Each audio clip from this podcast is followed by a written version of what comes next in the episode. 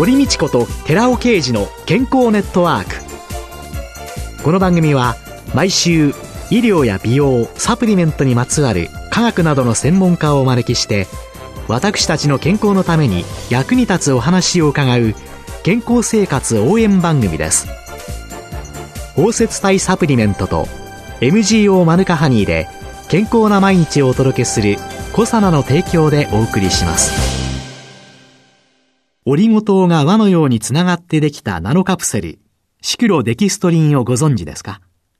シクロデキストリンはサプリメントに含まれる有効成分を包み込んで熱や酸化から守り体内への吸収率を高めます。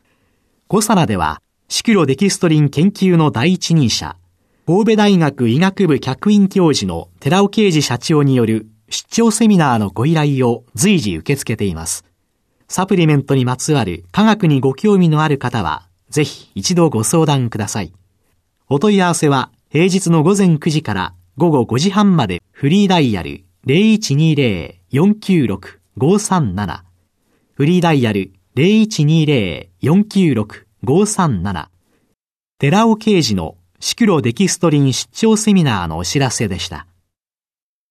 こんにちは、堀道子です。今月は東京恵比寿にある荒木教育研究所所長の新田俊明さんをゲストに迎えて脳のトレーニングと健康というテーマでお送りしています。いや、この脳トレっていうことで神経細胞が新たにできるっていうの、ね、ニューロンができるっていうのは分かったんですけど、これは学習能力も高めることができるんですか？そうですね。学習能力は高まると思います。目と耳のトレーニングというのは子供の事務処理能力を高めます。脳トレをしたら創造性がとか企画力がとかそういうことはわかりませんけれども子供の場合ですけれども作業の処理は早くなります。それは目と耳のトレーニング？そうですね。やっぱり早くなりますね。何々を調べ何通りありますかなんて問題があった時には、うん、やっぱり僕たちはなんとなく調べながら規則性を探していきます。目と耳のトレーニングをした子供たちはえこれ全部書き抜いても120だよねっていうと紙ひっくり返して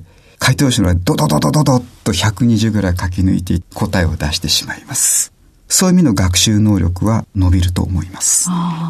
でこれは学習障害がある人にも効果は出る学習障害っていうのは脳の個性なんですね。独自性と言っても構わないわけで。脳の個性？そうなんです、はい、それをだから無理やり直そうとすると問題が出てくると。うん、例えば、注意力障害がある子供は、自分が注意力障害だと思ってないんですよ。だから、お前その状態は違うんだよ。今こういうふうにしなくちゃダメなんだよって教えると、あ、僕は注意がそれたということについて初めて気がつくんですね。例えば、読解障害がある子供がいるとします。はい、その子は読んでて意味分かってるのかって言うと、うん、分かってるっていうわけです。ね、それは目の前で読んでる一文は完全に理解してるんですけど、その前の2行前、3行前を忘れてるんですね。はい。ですから、そういう子供たちには、まあ、とりあえずさ、何々が何々をしたという形で、キーワードに丸をつけてってごらん。で、丸をつけてって、全体の流れ見てごらんというと、どうにか、まあ、理論的な文章、説明文とか読めるようにはなります。学習障害って脳の個性なので、そのプラスの部分だけ拾ってあげればいいよと。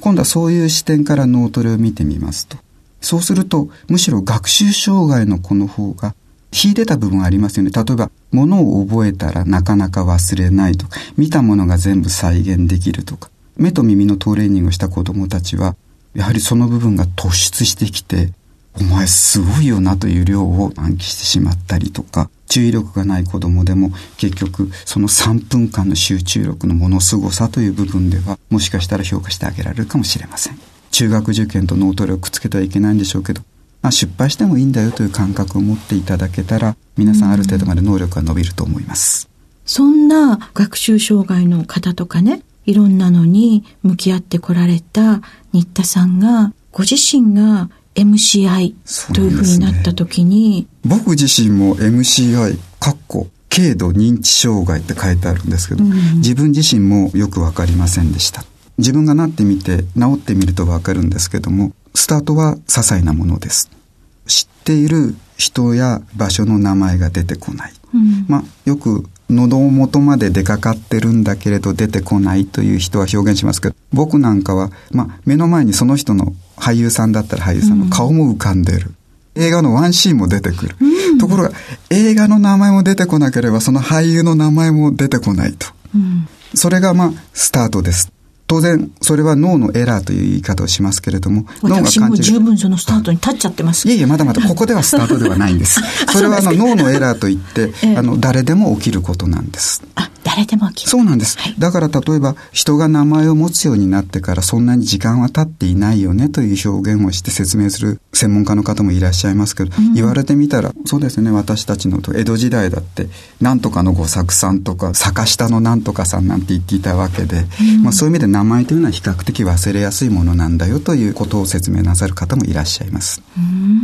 ここからなんですね。今みたいに物の名前が出てこない、場所の名前が出てこないというのが何度も続きます。で、何度も続いて、なんでこんなに苦労してるんだろうかと、イライラし始めたり、あるいは出てこない自分に腹を立てる。あるのあれだよみたいなことを言ったりしだす。うん、もっとひどい場合は、出てこないのがもう当たり前だと思って諦めてしまう。うん、そうしたらもう MCI がスタートしたと思っていいんではないでしょうか。自分はダメだって思ったり諦めちゃったり。多分そこの諦めも一つあるでしょうし、それだけ頻繁に重なるようになってきたら、まずその MCI であると。厚生労働省の定義だと、物忘れが主たる症状ではあるが、日常生活への影響はほとんどない。認知症とは診断できない状態であると。つまり MCI というのは病気ではないんです。だから病気の一歩手前、二歩手前、もしかしたら3歩4歩手前なのかもしれません。いわゆる未病っていう扱いなんです。そうですね。でも本人はイライラしたりしてて、まあ諦めは別としても、イライラしてたら、やっぱり日常生活に影響を受けてるわけですから、本人は苦しいですよね。多分とっても苦しいと思います。僕自身がとっても苦しかったので、実際に MCI だと診断された方は、4年間で約50%の人が認知症を発症しています。MCI から認知症の発症が 50%4 年そうなんです。4年間ですね。それを認知症に行かないで戻すにはどうしたらいいんですかね？それがトレーニングされてきた。そうなんです。方法がないんですね。ある先生に聞いたんですけれども、現状、この MCI を止めるという意味での効果のあるお薬はないと。うんですから非薬物療法が中心になるんだろうと、うん、実際にはでもその病院は2箇所しかない。ですからまあ当然のことですから脳トレサロン、まあ、僕がノウハウを提供しているお教室ですけれども医療機関でも専門機関でもありません、うん、でも僕自身が経験者です。ですからもう徹底してお付き合いをさせていただきます。で、それは非日常的な行動をしたりする。腕組みだとか、右で磨くとか左で磨くとか、ニューロンの再生とかっていうのを教えていただいた、そういうのも一つである。そうですね。とにかく来ていただいたら、60分から90分、とにかく動き回る。うん、例えば、仰向けに寝て膝を立てます。はい、それでその足を倒してごらんというと、うん、人って無意識にグッと倒すんですね。はい。いやいや、倒していくとどっかで引っかかるんです。足の自重で倒してごらんっていうと、ゆっくり倒れていくんですね。うん、で、例えば、どうしてもぼーっとしてしまう人って、そういう体の細かい感覚がなくなってる。そういうことをやってみると、不思議に感覚が戻ってきたりすると。そういうような脳トレのところに、すぐ出ていける人と、もう私は、もう人とも付き合いたくない。高齢者の中で特に問題なのは、お家の中に引きこもっちゃってる人。そうなんですね。そういう孤立している人っていうのはもともとあの、ホームページを作るときに、僕が孤立している人はご相談くださいと書いたぐらいまで、僕たちにとってもその孤立というのは大きな問題です。孤食？一人でご飯を食べている人。その人たちの認知症になっていく割合だとか、いろんなものっていうのが一番確率的に高くなってくるっていうようなデータとか、孤食をなくそうとか、孤立をなくそうとかっていうふうに言われてるんですけれども、なんで孤立してるといけないんですかね？僕が説明に使うのがラットの実験の話をするんですね。はい。ラットの実験で、とにかくストレスを引き起こすために、ラットを一匹にするんですね。はい。そうすると、ストレスホルモンが活性化されると。うん、で、堀先生が言ってた通り、一人でご飯を食べるというのは多分その状況だと思うんですね。あラットちゃんがね、一人だけで、一つだけの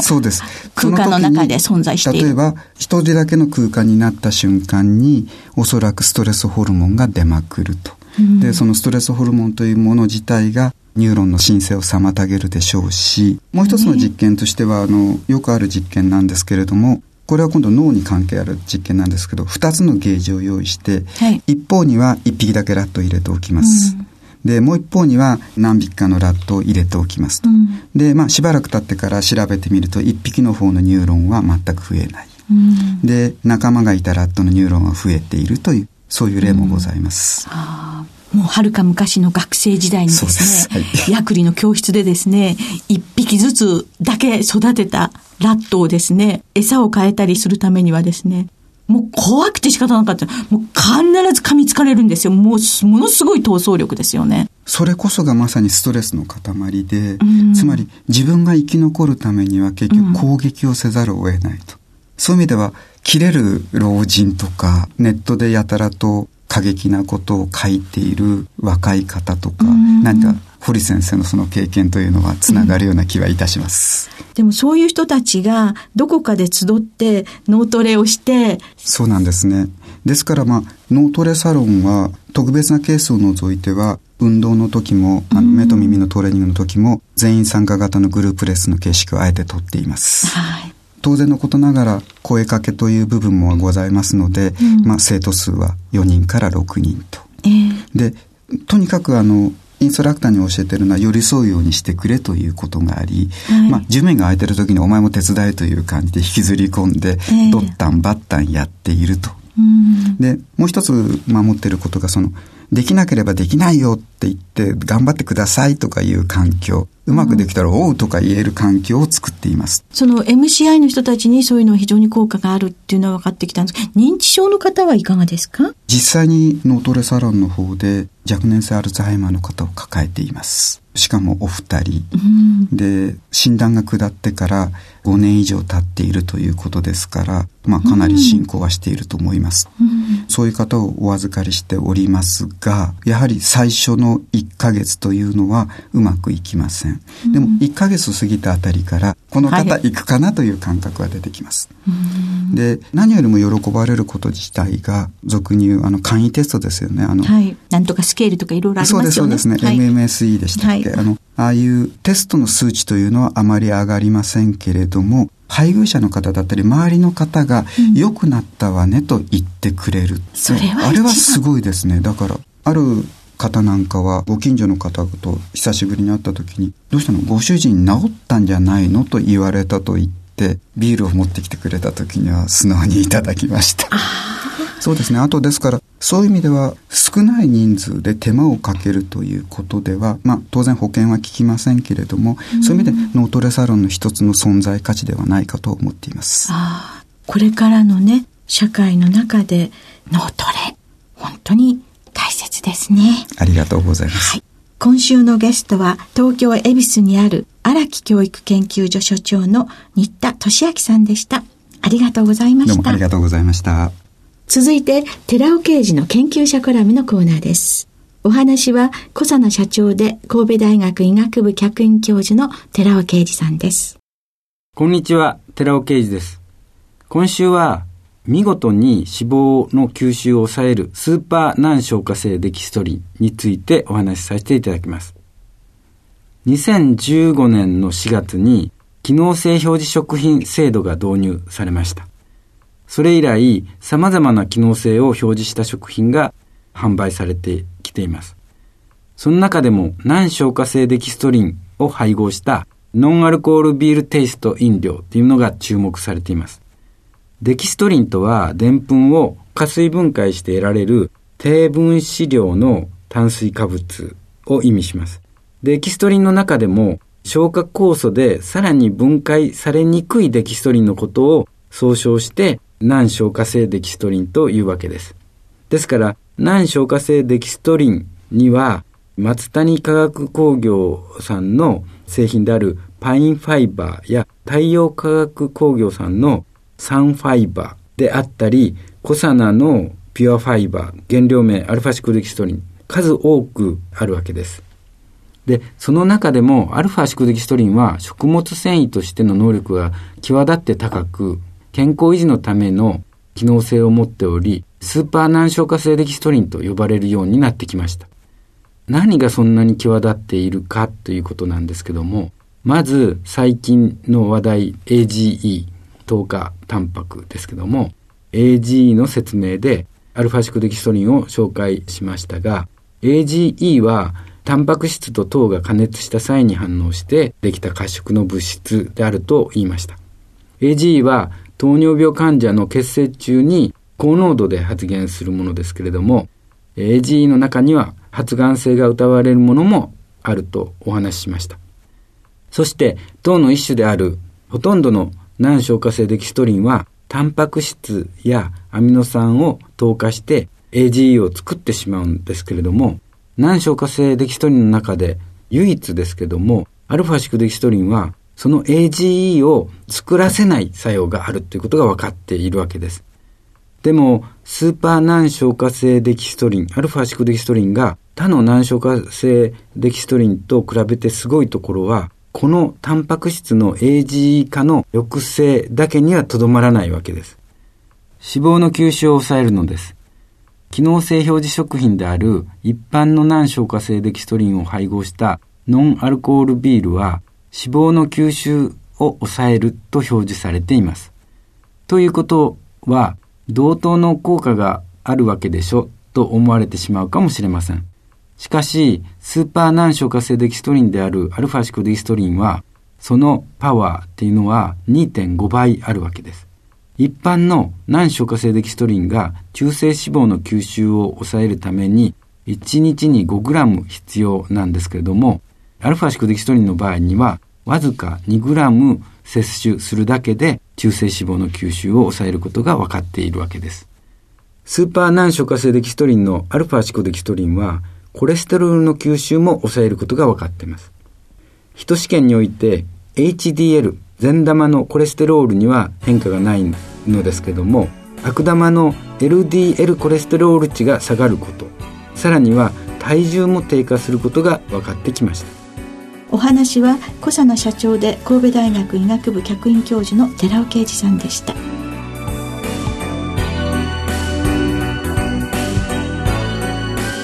ここで小佐奈から番組お聞きの皆様へプレゼントのお知らせです。グルコサミンフィッシュコラーゲンペプチドといった軟骨成分に摂取した軟骨成分の組み立てをサポートする高級店などを配合したナノサポートシクロカプセル化スムースアップ。これに軟骨成分の構築を促進する成分として大豆抽出成分ポリアミンを加えました。軟骨成分の構築力を高めたコサナのナノサポートシクロカプセル化スムースアップポリアミンプラスを番組お聞きの10名様にプレゼントします。プレゼントをご希望の方は番組サイトの応募フォームからお申し込みください。コサナのナノサポートシクロカプセル化スムースアップポリアミンプラスプレゼントのお知らせでした